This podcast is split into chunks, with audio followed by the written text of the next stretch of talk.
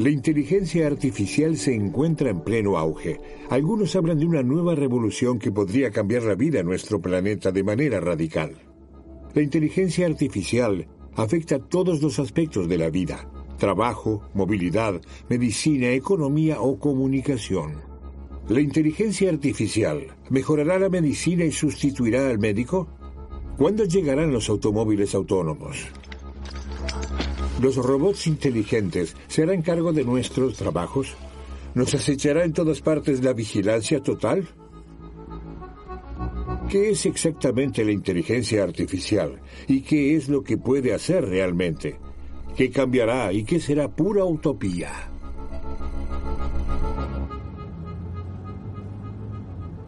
Este reportaje presenta un viaje emocionante visitaremos a científicos que trabajan en nuestro futuro en los Estados Unidos, Reino Unido, Alemania y China.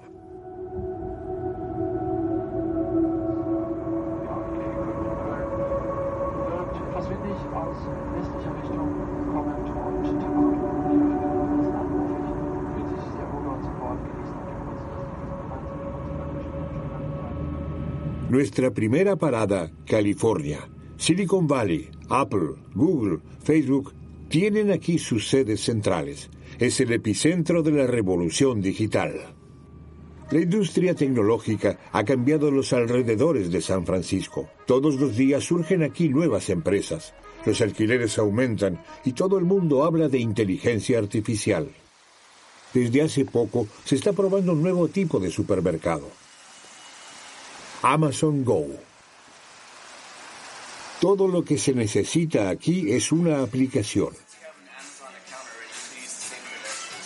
Con solo sostener el teléfono móvil frente a un escáner, ya se tiene acceso.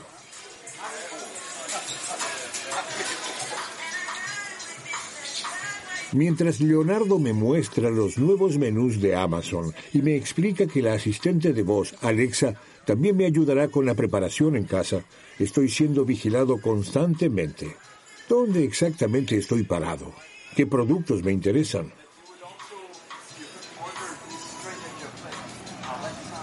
En el techo, sensores y cámaras. Todo es grabado a través del reconocimiento inteligente de imágenes. ¿Qué productos tomo de la estantería? ¿Qué productos vuelvo a colocar en su lugar? ¿Qué productos elijo?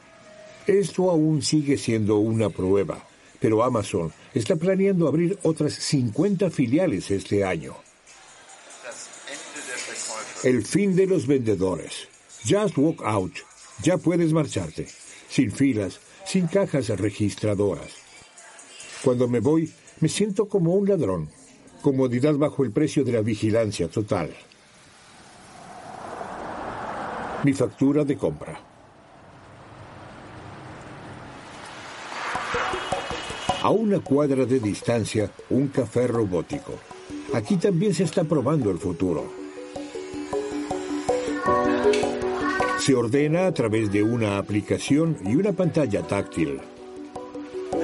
La gramática digital está conquistando cada vez más nuestra realidad. Mi primer café servido por un robot. Así es como sabe el futuro.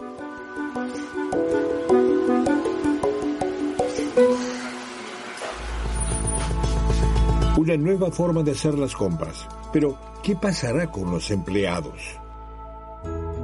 Universidad de Stanford está a la vanguardia mundial de la investigación sobre inteligencia artificial. Cuenta con un presupuesto anual de 6.300 millones de dólares. Quiero saber, ¿cómo cambiará la medicina la inteligencia artificial? Aquí se desarrolló un algoritmo inteligente con el que se pueden examinar imágenes de rayos X. Pranav Rajpurkar, un científico informático me muestra lo fácil que es tomar una foto de una radiografía usando un teléfono móvil, subir la imagen y unos segundos después obtener un diagnóstico. En este caso, por ejemplo, el sistema considera que puede haber un tumor. Esto se puede leer aquí directamente. Entonces el sistema indica las probabilidades de tener nódulos, neumonía, edema o cáncer y el resultado es inmediato. Sí. Pero, ¿cómo funciona? Comenzamos analizando un gran conjunto de datos provenientes de radiografías del Instituto Nacional de Salud. Cada radiografía incluía el cuadro clínico correspondiente. Contábamos con unas 100.000 imágenes de este tipo. Con esta información, entrenamos a nuestro sistema de inteligencia artificial para que aprenda a asignar las radiografías a las enfermedades correspondientes. Nuestro cerebro es el modelo para la inteligencia artificial. Son casi 100.000 millones de células nerviosas conectadas a una red gigantesca. De forma muy simplificada, una célula cerebral funciona así. Las señales entrantes, dependiendo de su intensidad, desencadenan un impulso nervioso. De esta manera, las células se comunican entre sí. Esta red se puede simular en una computadora a través de una red neuronal digital. Y esta estructura artificial puede aprender, por ejemplo, a reconocer la tuberculosis. Primero, necesita de una fase de aprendizaje. Los datos de las imágenes de rayos X que muestran la tuberculosis son analizados a través de la red. Pero en esta fase inicial, el diagnóstico todavía no es exacto. Después de cada análisis, la estructura de la red se adapta y hace un diagnóstico cada vez más preciso. Se necesitan miles y miles de datos de alimentación. Solo entonces se habrá optimizado la red de manera tal que pueda reconocer correctamente las imágenes de rayos X, incluso las desconocidas.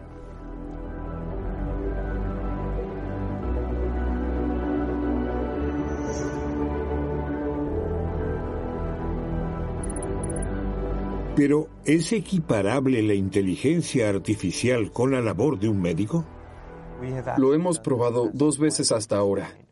Utilizamos las imágenes de rayos X del Instituto Nacional de Salud y les pedimos a un grupo de radiólogos que las clasificaran. Luego comparamos el resultado con el de nuestro algoritmo. Algunas veces nuestro sistema funcionaba mejor y otras veces los médicos estaban un paso adelante. Luego repetimos la prueba tomando un conjunto de datos de la Universidad de Stanford compuesto por 200.000 radiografías de tórax. En esa ocasión también participaron radiólogos expertos, es decir, médicos altamente especializados en determinadas enfermedades. Luego comparamos el diagnóstico de los médicos con el de nuestro sistema y descubrimos que éramos igual de buenos. Después de todo, todos eran radiólogos de Stanford. Deberían ser buenos. Sí. La interpretación correcta de las imágenes de rayos X es complicada, pero la inteligencia artificial se está desarrollando rápidamente. En las radiografías simples, las computadoras ahora son mejores que los humanos. Cuando miro el sistema, siempre se miden las probabilidades, pero parece haber casos en los que el sistema no está seguro. ¿Cómo se maneja esto? Sí, creo que es correcto trabajar con probabilidades, porque también reflejan la inseguridad del sistema. Un problema con las probabilidades es que a la gente le resulta difícil interpretar el resultado. ¿Cómo afecta la decisión del médico una probabilidad que varía entre el 88% o 92% para una enfermedad? En el futuro, es posible que ya no especifiquemos una probabilidad exacta, sino que utilicemos categorías simples, por lo que una enfermedad pasaría a ser improbable, probable o muy probable. En medicina se perfila una revolución. Los científicos están utilizando algoritmos inteligentes para analizar incluso datos insignificantes, como el subir o bajar al caminar. están buscando patrones distintivos que puedan proporcionar algún tipo de señal respecto a una posible enfermedad. La ciudad inglesa de Birmingham. Aquí, un científico está trabajando en un revolucionario método de diagnóstico. Hasta el momento, no existe una detección temprana para la enfermedad de Parkinson. Pero esto podría ser modificado por la inteligencia artificial. Max Little es matemático y trabaja en la Universidad de Aston.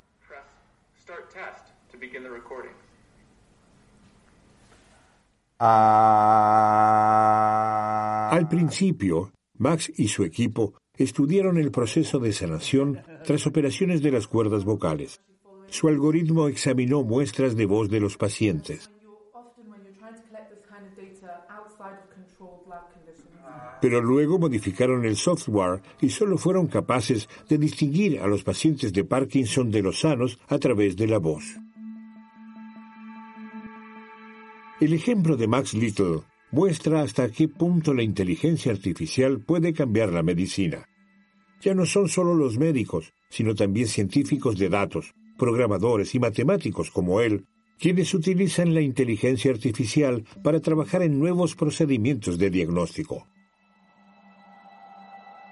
Un ejemplo. Cuando una persona camina, los finos sensores de su teléfono inteligente también registran los movimientos de su cuerpo. Pero, ¿qué se puede extraer de esos datos? Cuando medimos la marcha de una persona, el sensor de aceleración del teléfono móvil registra esa curva.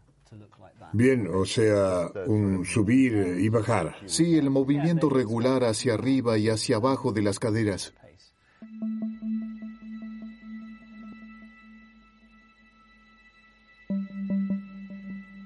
Pero si se observan los patrones de movimiento de los pacientes con Parkinson, existen estas irregularidades o a veces una congelación del movimiento. Allí se observa una diferencia. Ahora se puede entrenar un algoritmo para, por ejemplo, determinar la distancia exacta entre los picos. Y eso también funciona aquí y con mucha precisión. De esta manera podemos medir las irregularidades con mucha precisión, como en este caso. El algoritmo se manifiesta cuando alguien presenta ese patrón. Solo existe una pequeña irregularidad, una ligera fluctuación de la curva, algo así.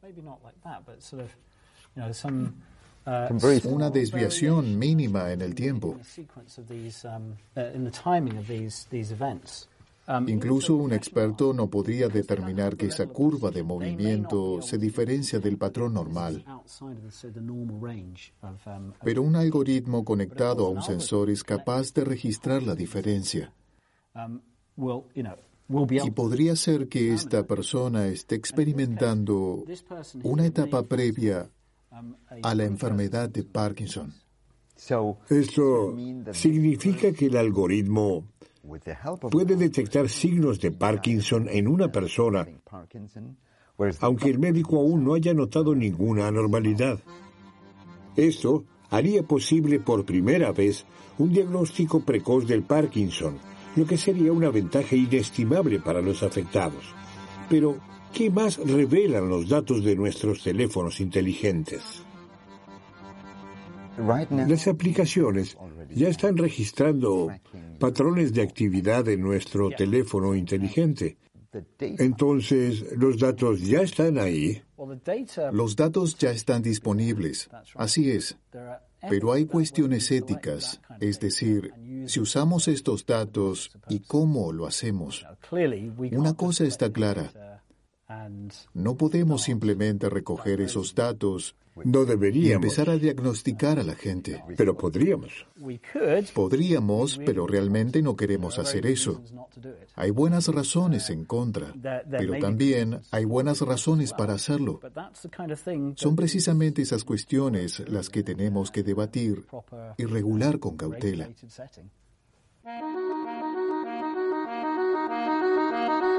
Después de nuestra entrevista, Max Little me dice que, a pesar de las ofertas tentadoras, no se deja seducir por las grandes compañías de Internet. Ya están oliendo un nuevo negocio. La detección temprana de enfermedades mejorará significativamente gracias a la inteligencia artificial. Pero a pesar de todas las oportunidades, necesitamos urgentemente reglas. Nos dirigimos a China. En los últimos años, casi ningún otro país ha experimentado con tanta intensidad la revolución digital. En la capital china, Pekín, se percibe el entusiasmo. El país tiene hambre de progreso y corre hacia el futuro. Aquí, los relojes funcionan más rápido para el año 2030, China quiere convertirse en una superpotencia en el campo de la inteligencia artificial, la número uno del mundo. Y hay muchas cosas que sugieren que China también podría lograr este objetivo, porque el gobierno ha lanzado programas de subvenciones por un valor de mil millones de dólares.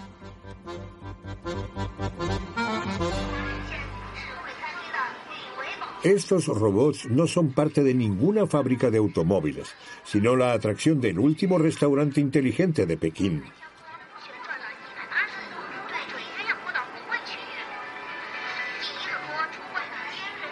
Inteligencia artificial en la cocina y camareros automáticos. Aquí tengo una cita con Geshe Just, investigadora de diseño. La ex embajadora de Internet de la República Federal de Alemania está cursando actualmente un semestre de investigación en la Universidad de Tongji, en Shanghai. Le pregunto cómo está experimentando China.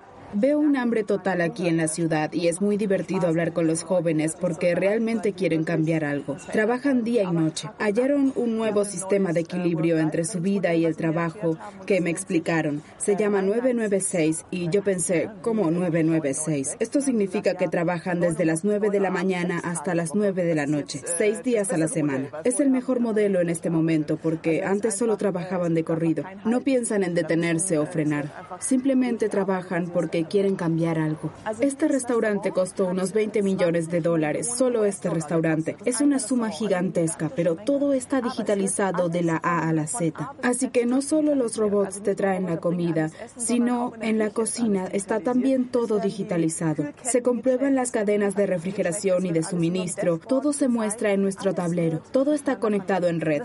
Lo están probando para ver si funciona o no. Y más tarde, algunos de estos elementos serán implementados en todos los demás restaurantes de la cadena. Esa es la idea, probar y pensar en grande.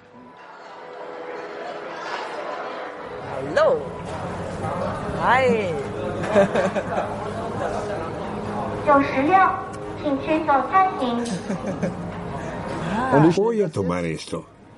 Con permiso. Ni hao. Ni. Pero, ¿qué pasa con la esfera privada? El límite entre seguridad y privacidad es muy sutil. Aquí se oye mucho que la inteligencia artificial garantiza la seguridad de la población a través de las cámaras de vigilancia que están en todas partes. Esto ha aumentado enormemente la tasa de detección de delitos. Esto nos resulta difícil de entender porque desde nuestro punto de vista la privacidad y los derechos del individuo son muy importantes, pero en China existe otra tradición al respecto.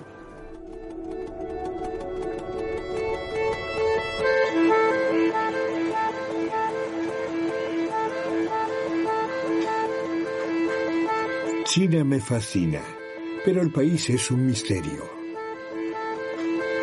¿Cómo encaja todo eso? La cultura ancestral, el moderno estado industrial y las cámaras de vigilancia en todas partes.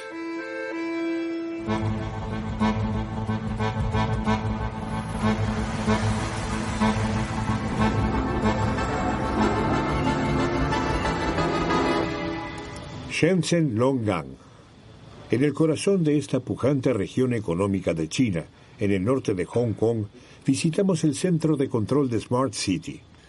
En el monitor gigante se muestran en tiempo real los datos de todo el distrito. la accesibilidad de los barrios para la planificación de escuelas, el estado del suministro de agua, los cortes de electricidad. Toda la información es recogida y evaluada con inteligencia artificial. Chen Man-tai, ingeniero jefe, me explica que el proyecto modelo fue desarrollado conjuntamente con el grupo Huawei. La administración de la ciudad es ahora más eficiente. ¿Esa es la planificación urbana que se realiza aquí?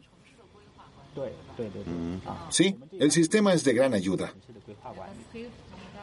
Estas son camas de hospital. En este momento hay 15.000 médicos o personal de hospital y unas 7.600 camas. Shenzhen está sana o enferma en este momento. Toda la ciudad es escaneada a través de tecnología de monitoreo inteligente. Los proyectos de construcción prohibidos, como este de aquí en el tejado, son rápidamente identificados y demolidos. Algunas cosas me parecen salidas de una película de ciencia ficción. Empleados con cámaras inspeccionan las calles laterales. Vigilancia total.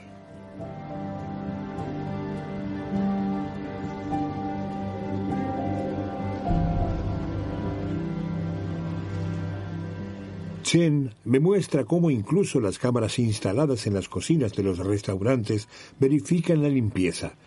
Pero, ¿qué piensa el cocinero de esta vigilancia constante? El sistema explica, registra exactamente quién mira las imágenes. Si alguien lo hace sin autorización, es multado. Transparencia total al servicio del progreso. Según Chen, a los residentes les parece bien. Cuando el semáforo está en rojo, no se cruza. El que lo haga es identificado. Sí, mira. Pasó el semáforo una vez en rojo e inmediatamente baja el marcador. La vigilancia total es impensable para nosotros, pero aquí en China lo ven de otra manera. La delincuencia ha disminuido. ¿Qué dice aquí? Hombre joven sin gafas. ¿Joven?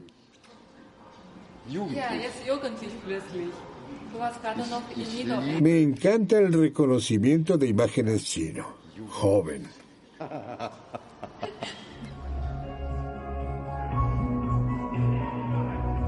Transparencia total al servicio de una sociedad eficiente.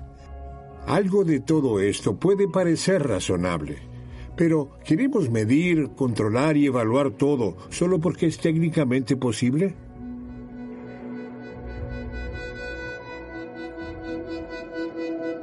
¿No conduce esto inevitablemente a una dictadura de los datos?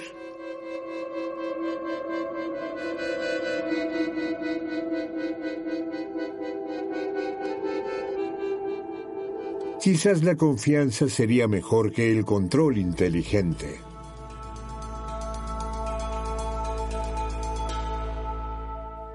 Silicon Valley, sinónimo de innovación y libertad ilimitada. Aquí es donde se encuentran los jugadores más importantes en el campo de la inteligencia artificial. Pero sus cuarteles generales están ocultos en edificios discretos de poca altura. Facebook. Utilizamos sus servicios, les confiamos nuestros datos, pero las compañías se hacen impenetrables. Apenas se permite un selfie a la entrada. Al lado, Apple. Los visitantes solo pueden ver una maqueta del nuevo edificio. ¿Qué está pasando ahí dentro? Acceso no permitido. Todo es secreto. Queremos visitar las instalaciones de Google aquí en California. Hemos solicitado una entrevista hace algunas semanas, pero no se nos permite el acceso, como a estos otros visitantes de aquí. Google nos deja esperando bajo la lluvia. Este y la pequeña tienda de Google son los únicos espacios de acceso libre. Estas figuras de Google Android son la atracción de los visitantes, un punto fotográfico indicado en Google Maps. Bienvenido a Google. Google steht erneut im Visier der EU-Wettbewerbshüter. Facebook have refused to answer questions. Les personnels chez Facebook. The European Union handing Google a 2.7 billion dollar antitrust fine. El poder de estas corporaciones sobre nuestras vidas está creciendo y también su influencia política. Solo en Bruselas, Google gasta más de 6 millones de euros en la representación de sus intereses. El registro de transparencia de la Unión Europea enumera casi 200 reuniones en los últimos tres años. Google es el grupo más activo de Bruselas en actividades de este tipo.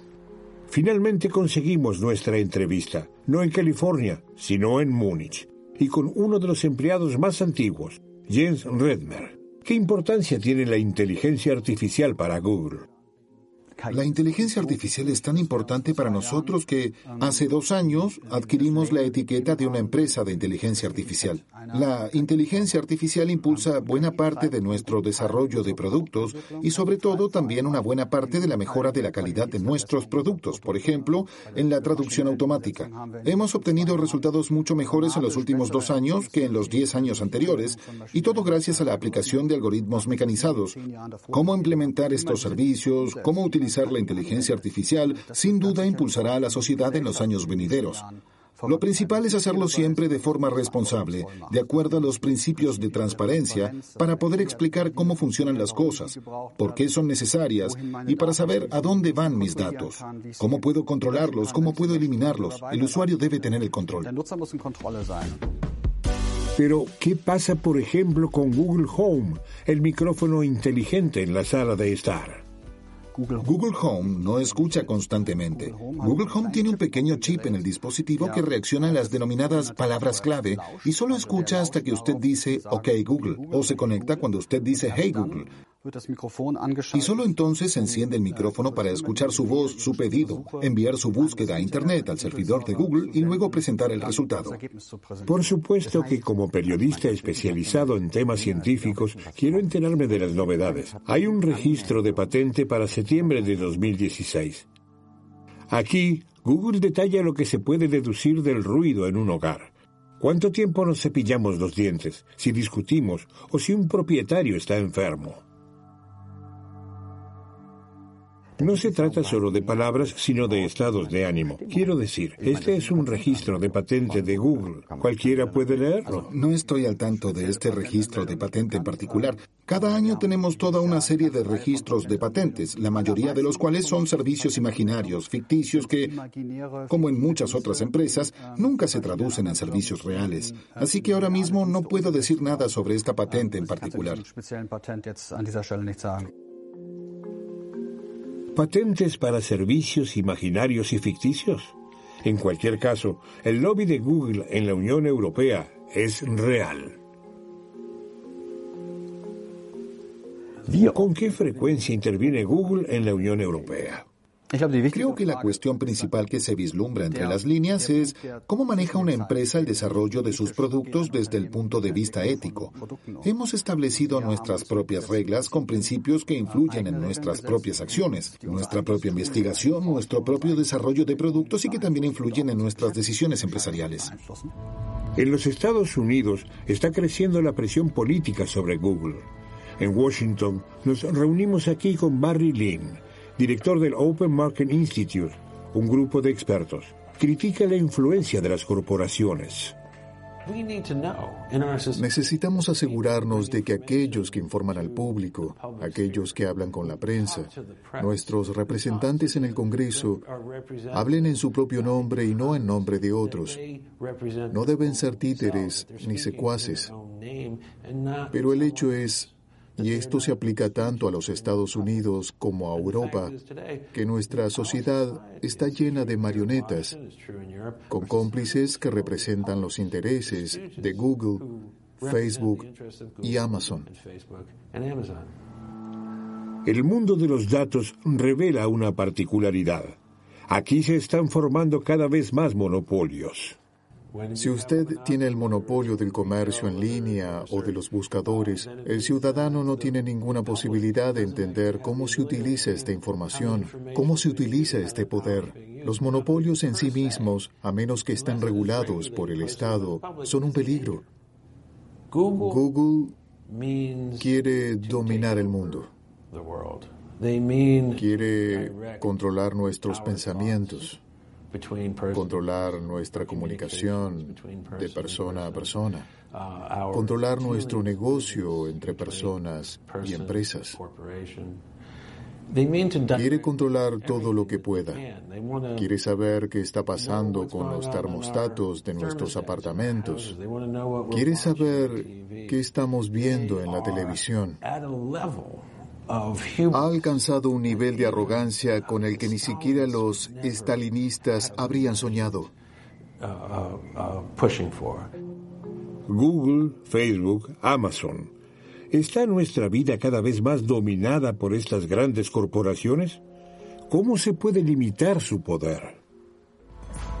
Una cosa está clara. La inteligencia artificial fortalece el poder de Google y compañía. La política debe actuar con urgencia. Nuestra movilidad también se enfrenta a un gran cambio. Gracias a la inteligencia artificial, los automóviles autónomos pronto circularán por nuestras ciudades. La máquina toma el volante, pero ¿cuán realista es este plan? Estamos en Boston, en el famoso Instituto Tecnológico de Massachusetts. Uno de los principales científicos en el campo de los automóviles autónomos es el profesor Sertaj Karaman. Él y su equipo están trabajando en prototipos autónomos.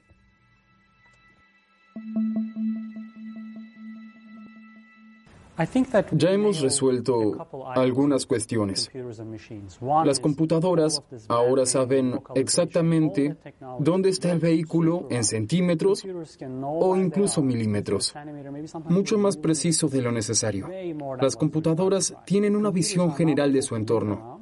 Saben dónde está cada usuario en la carretera pero eso no es suficiente para conducir de forma autónoma. Lo que realmente necesitamos entender es lo que sucede después, en los siguientes tres o cinco segundos, en el siguiente minuto u hora. Ese es el elemento clave que falta. Hasta ahora es muy difícil describir cómo reconocemos si un peatón se detiene o si cruza la calle. A veces su rostro revela lo que va a hacer y disminuyes la velocidad. A veces no. Las personas pueden mirar en la misma dirección, pararse en el mismo lugar y su comportamiento se intuye a través de una breve expresión facial o por la forma en que se paran. Y esa intuición, ese instinto, es extremadamente difícil de programar. Funciona en el simple mundo del laboratorio pero en la realidad, los algoritmos todavía siguen estando irremediablemente sobrecargados. Pero a la publicidad no le importa.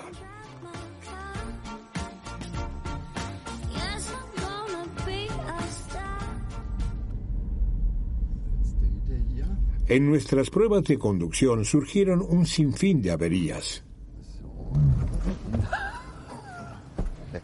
A veces un inexplicable frenado de emergencia. También en el segundo intento. En este vehículo, los sensores están sobrecargados a causa de un automóvil estacionado a un lado.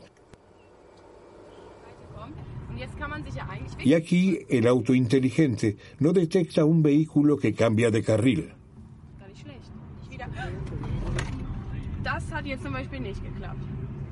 En una conversación con los ingenieros de desarrollo queda claro para todos el gran esfuerzo técnico que supone llevar a que un automóvil se conduzca a sí mismo. ¿Qué opino de los vehículos totalmente autónomos? Me sorprendería mucho que existieran en los próximos 10 años, pero también me sorprendería si no llegaran en los próximos 20 o 30 años. La mayoría de las personas subestima el esfuerzo tecnológico necesario para desarrollar un vehículo autónomo para todo tipo de situaciones cotidianas. Mucho más difícil de lo que pensábamos.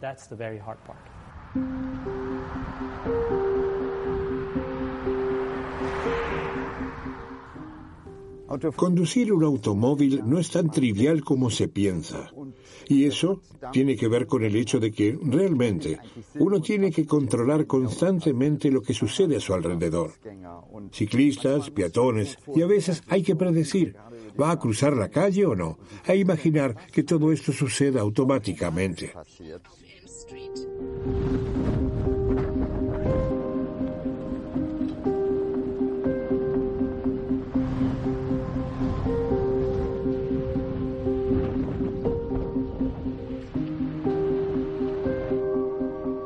Un vehículo autónomo tiene que lograr hacer todo esto. Ahora un camión está girando.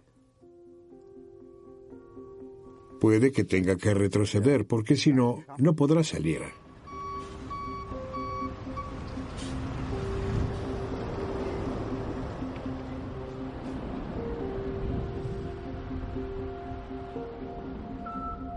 ¿Va a cruzar la calle o no? Algunas personas cruzan sin mirar.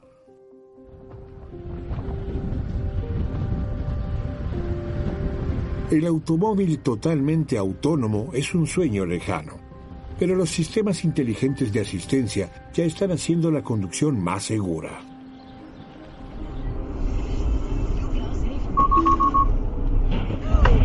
Un accidente filmado desde un automóvil con asistente de freno. En cámara lenta se puede ver lo que ha sucedido. El vehículo rojo en el frente no percibe el atasco de tráfico pues no están encendidas las luces de freno. El sensor de distancia registra el atasco, frena y evita otra colisión. Pero, ¿según qué principios debe decidir la tecnología en una situación de accidente? Desde hace algunos años, el MIT Media Lab de Boston se ocupa de las cuestiones éticas que plantea la inteligencia artificial. ¿Según qué leyes deben actuar los dispositivos inteligentes del futuro?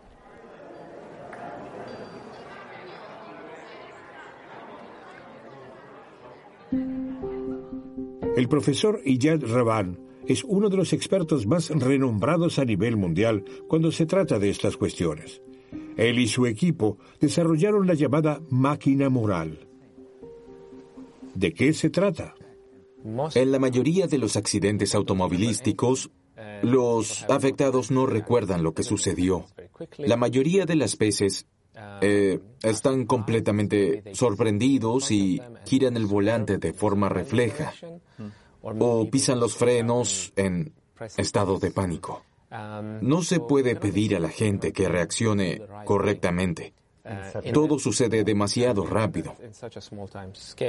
Así que no se les puede culpar a menos que hayan bebido demasiado o que estén cruzando deliberadamente un semáforo en rojo. Entonces usted puede exigirles que rindan cuentas, pero de otra forma no.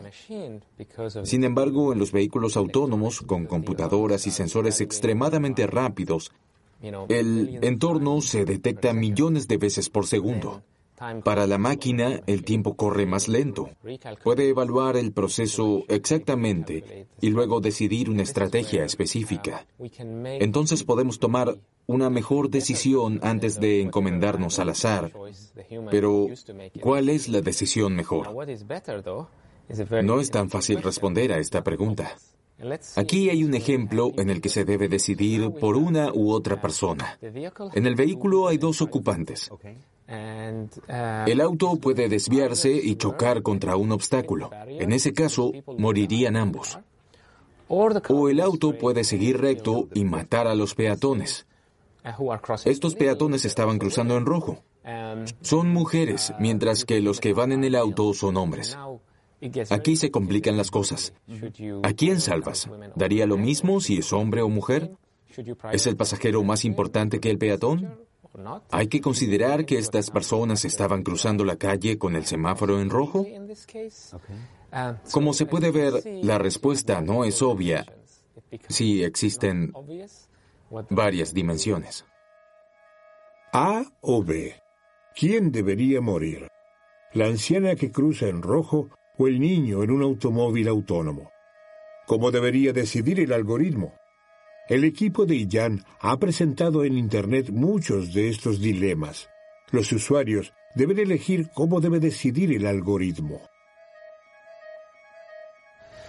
Hasta ahora hemos recopilado 40 millones de respuestas de personas de todo el mundo. Así podemos ver en qué países las decisiones son similares y dónde hay diferencias.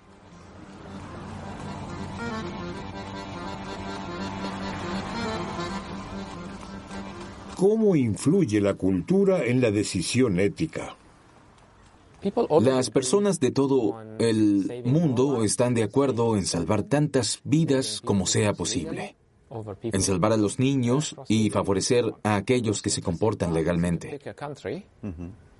Es interesante comparar un país como Alemania con el promedio mundial. El estatus no parece importante, pero la mayoría coincide en que la máquina no debería intervenir.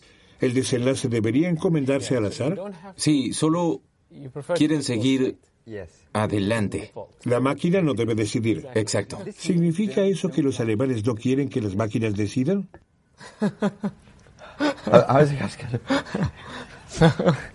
Así que a mirar hacia todos lados.